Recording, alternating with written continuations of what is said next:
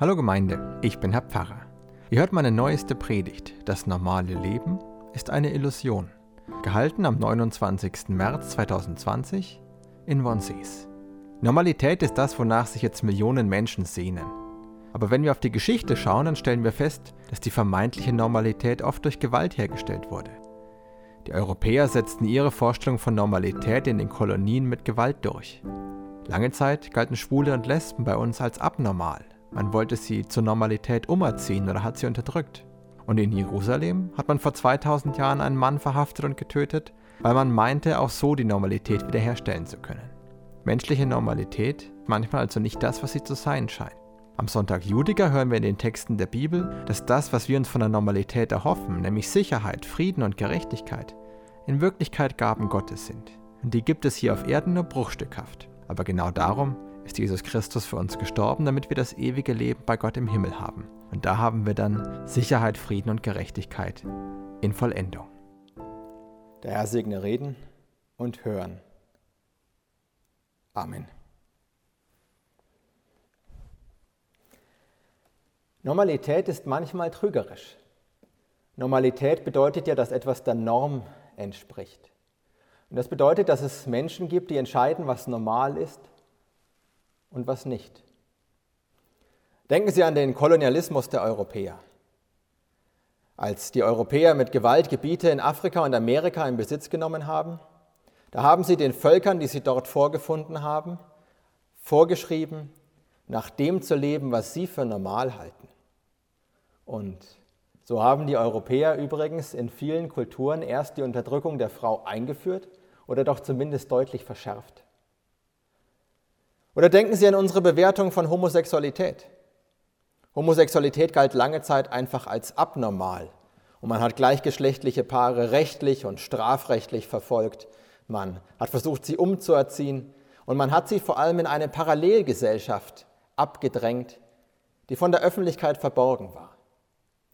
Und so litten dann diese fünf bis zehn Prozent der Bevölkerung, damit der Rest seine Vorstellung von Normalität leben konnte. Unser Predigtext heute stammt aus dem Brief an die Hebräer im 13. Kapitel.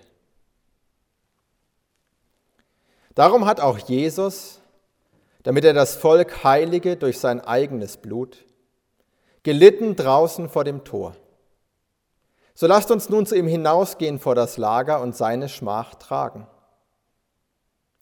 Denn wir haben hier keine bleibende Stadt, sondern die zukünftige suchen wir.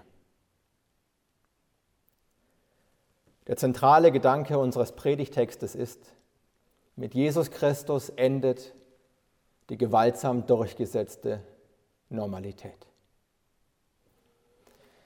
Alle kultischen Handlungen der israelitischen Priester in der Zeit vor Jesus zielten immer darauf, die Normalität aufrechtzuerhalten oder sie wiederherzustellen. Wenn man also beispielsweise eine Sünde begangen hatte, dann hat man ein Tier getötet und Gott als Opfer dargebracht. Und man hat das getan in der Hoffnung, dass Gott einen diese Sünde nicht anrechnet, einen nicht dafür zur Rechenschaft zieht und man ebenso weiter sein normales Leben leben kann. Einmal im Jahr hat man so ein Opfer sogar für das gesamte Volk Israel dargebracht. Aber lebte denn das ganze Volk ein normales und glückliches Leben? Jesus hat deutlich gezeigt, dass es das normale Leben in der heilen Welt nicht gibt. Er hat deutlich gezeigt, dass das eine Illusion ist und schon immer eine Illusion war. Und diese Illusion ist dadurch entstanden, dass man Menschen, die die Normalität gestört hätten, aus der Öffentlichkeit verbannt und an den Rand gedrängt hat. Den Großteil seines Wirkens hat Jesus eben genau den Leuten gewidmet, die ansonsten am Rand standen. Er war bei den Kranken, er war bei den Behinderten und er war bei den Sündern. Und warum hat man die an den Rand gedrängt? Weil jeder einzelne von denen den vermeintlich Normalen sofort gezeigt hätte, dass die Welt gar nicht so normal ist. Darin gibt es Unrecht, darin gibt es Krankheit, darin gibt es Naturkatastrophen und darin gibt es Leid. Und es war schon immer so. Und es ist auch nicht immer die Schuld von irgendwelchen Menschen.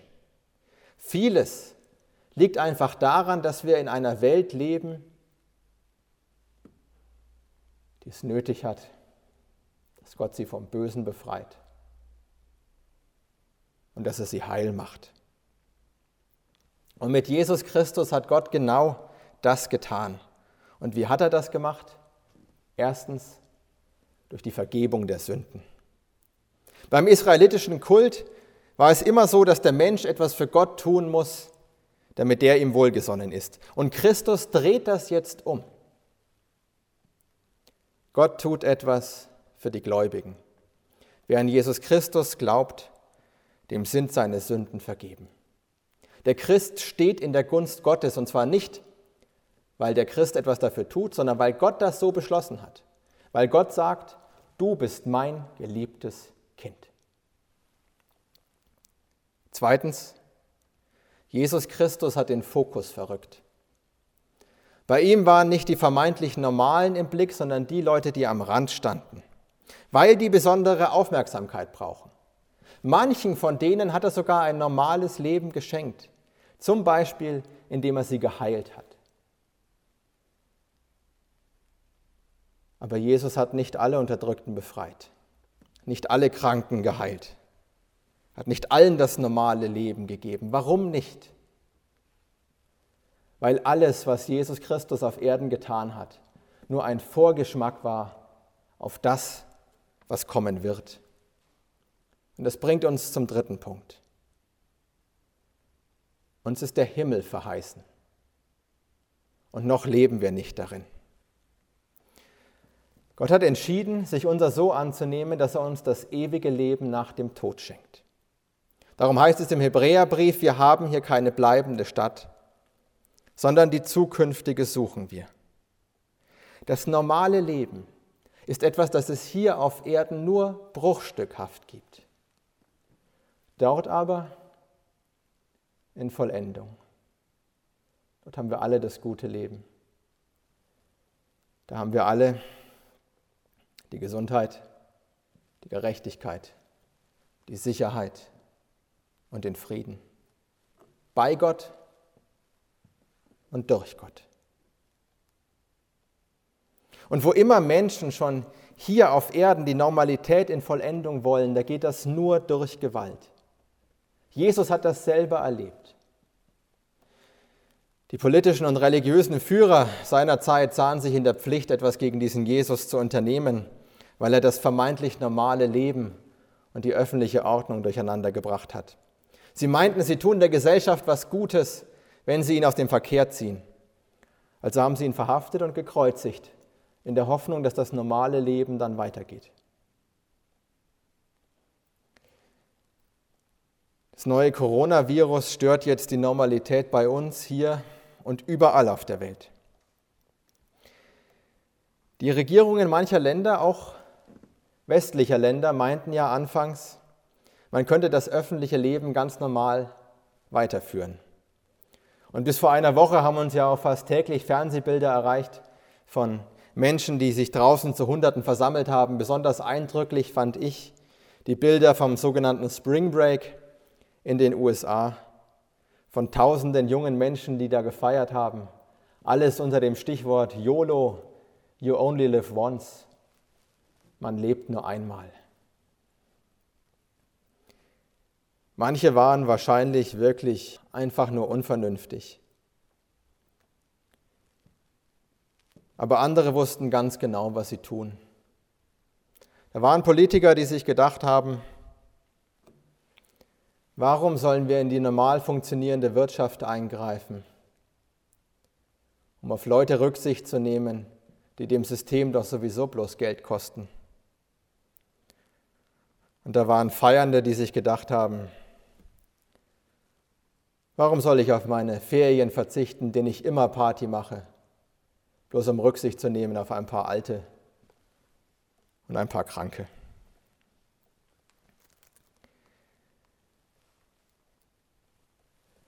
Aus unserer Sicht ist so ein Verhalten nicht normal. Aber denken Sie mal einen Augenblick lang drüber nach. Wir sind doch diejenigen, die das normale Leben jetzt völlig eingestellt haben. Wir sind doch diejenigen, die die Bedürfnisse der sogenannten Risikogruppe jetzt völlig in den Fokus gerückt haben. Was wir da getan haben, ist nicht normal. Was wir da getan haben, ist etwas Besonderes. Was wir da getan haben, ist christlich. Wir haben genau das getan, wozu uns der Predigtext aufruft, wenn es da heißt, so lasst uns nun hinausgehen vor das Lager und seine Schmach tragen. Denn wenn Normalität nur noch auf Kosten anderer möglich ist, dann muss man ausziehen aus seiner Normalität. Und dabei haben wir Christen in der Vergangenheit tausendfach versagt. Ich habe Beispiele am Anfang genannt. Aber diesmal, diesmal haben wir nicht versagt. Wir haben unser normales Leben verlassen, um möglichst vielen Menschen zu helfen. Wir teilen jetzt alle die Einschränkungen und die Lasten miteinander, damit alle Anteil haben an dem, was wir uns doch in Wirklichkeit vom normalen Leben erhoffen, nämlich Sicherheit, Frieden und Gerechtigkeit. Diese Woche hatten wir, zumindest bei uns in Bayern, zum ersten Mal wieder sowas wie Normalität. Letzte Woche konnte man sich gar nicht auf die veränderte Situation einstellen, weil jeden Tag neue Maßnahmen dazu kamen. Diese Woche kam nichts Neues dazu und da konnten wir unsere Kraft zum ersten Mal nutzen, um die getroffenen Maßnahmen auch wirklich umzusetzen. Und Sie haben es vielleicht selbst gemerkt in Ihrem Umfeld oder in den sozialen Medien, die Leute waren diese Woche viel geschäftiger. Sie haben ganz viel telefoniert miteinander, sie haben Absprachen getroffen, wer für wen einkaufen gehen kann. Und Menschen überlegen sich die tollsten Sachen. Zum Beispiel stellen sie Programme zusammen, was Eltern daheim mit ihren Kindern machen können. Aber wir dürfen uns auch keinen Illusionen hingeben. Diese neue Normalität wird uns nicht lange erhalten bleiben. Nach allem, was wir wissen, wird sich das Virus weiter ausbreiten. Und je weiter es sich ausbreitet, umso öfter werden wir das, was für ein paar Tage oder für ein paar Wochen Normalität war, wieder verlassen und aufgeben müssen. Und je öfter wir das tun müssen, umso schwerer wird es uns fallen. Und darum werden irgendwann Menschen anfangen und sagen, wir müssen zum Alltag zurückkehren. Und damit werden sie meinen, wir sollen aufhören, Rücksicht auf die Risikogruppe zu nehmen. Wir sollen einige sterben lassen, damit der Rest wieder zum normalen Leben zurückkehren kann. Und wenn das anfängt, dann sind wir Christen wieder in der Pflicht. Dann dürfen wir nicht versagen, sondern müssen uns dem entgegenstellen und müssen weiterhin dafür eintreten, dass genau die Maßnahmen getroffen werden, die für die aktuelle Lage der Pandemie die genau richtigen sind.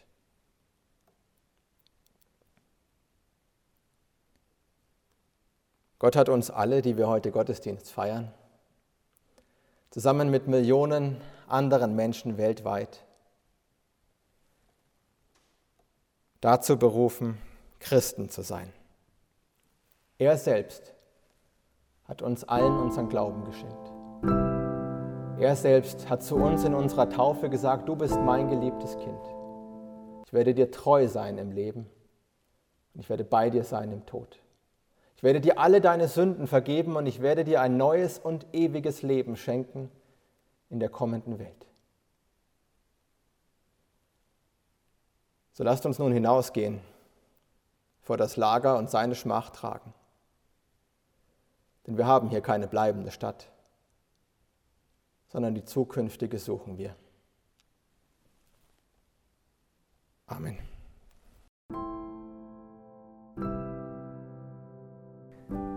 Die Predigt, die ihr gehört habt, war die zweite Predigt, die ich bei einem Streaming-Gottesdienst gehalten habe. Das heißt, ich stand in der Kirche und habe mich gefilmt und dann haben wir gemeinsam den Gottesdienst bei YouTube verfolgt. Ich hoffe, dass ich ab nächstem Sonntag dann live in meiner Kirche predigen werde. Dann zwar immer noch ohne Gemeinde, aber die verfolgt dann immerhin die Predigt live bei YouTube. Wenn ihr das miterleben wollt, dann abonniert doch meinen YouTube-Kanal. Ihr findet mich auf YouTube unter dem Nutzernamen Herr-Pfarrer oder ihr geht einfach auf meinen YouTube-Kanal YouTube slash Herr Pfarrer.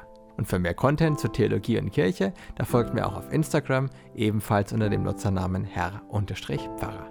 Ansonsten, bis wir uns wieder hören, bleibt gesund, Gottes Segen. Ciao.